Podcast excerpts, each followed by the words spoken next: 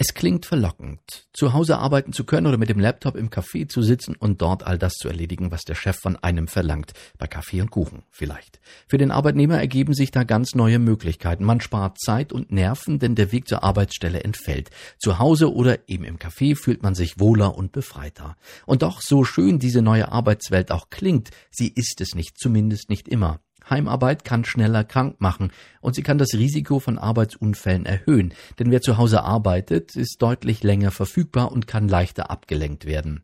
Zu diesem Schluss kommt die Internationale Arbeitsorganisation ILO. Sie hat in einer Studie die neuen und flexibleren Arbeitsmöglichkeiten untersucht. Wir haben Verbindungen untersucht zwischen Lärm- und Herz-Kreislauf-Erkrankungen. Auch haben wir untersucht, in welchem Zusammenhang übermäßige Arbeitszeiten, Depressionen, Angstzustände, Alkohol- und Drogenabhängigkeiten stehen, sagt Manal Assi von der ILO. Dabei ist man durchaus fündig geworden. Wir sehen durchaus einen Anstieg der psychischen Probleme. Vor allem aber sind es Herz-Kreislauf- und Atemwegserkrankungen, die zugenommen haben. Auch das Risiko an Krebs zu erkranken hat sich deutlich erhöht. Bei den Untersuchungen hat man außerdem festgestellt, dass die Art der Arbeit sich zwar rasant verändert, Arbeitgeber und Gesetzgeber beim Anpassen der dafür notwendigen Sicherheitsvorkehrungen allerdings viel zu langsam agieren. Wenn wir heute über Sicherheit und Gesundheit sprechen, geht es natürlich nicht nur um körperliche Gesundheit.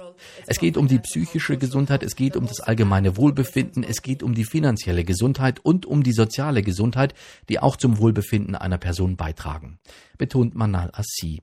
Insgesamt erkranken jedes Jahr 374 Millionen Menschen durch ihre Arbeit oder verletzen sich dabei. Jeden Tag sterben davon 6500 Menschen. 1000 Menschen verunglücken tödlich bei Arbeitsunfällen. Tag für Tag. Auch sogenannte grüne Jobs spielen dabei eine immer stärkere Rolle.